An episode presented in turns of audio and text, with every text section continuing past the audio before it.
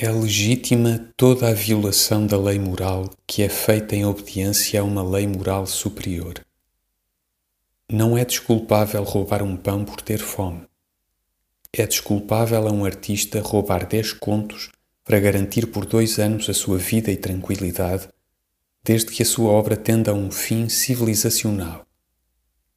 Se é uma mera obra estética, não vale o argumento.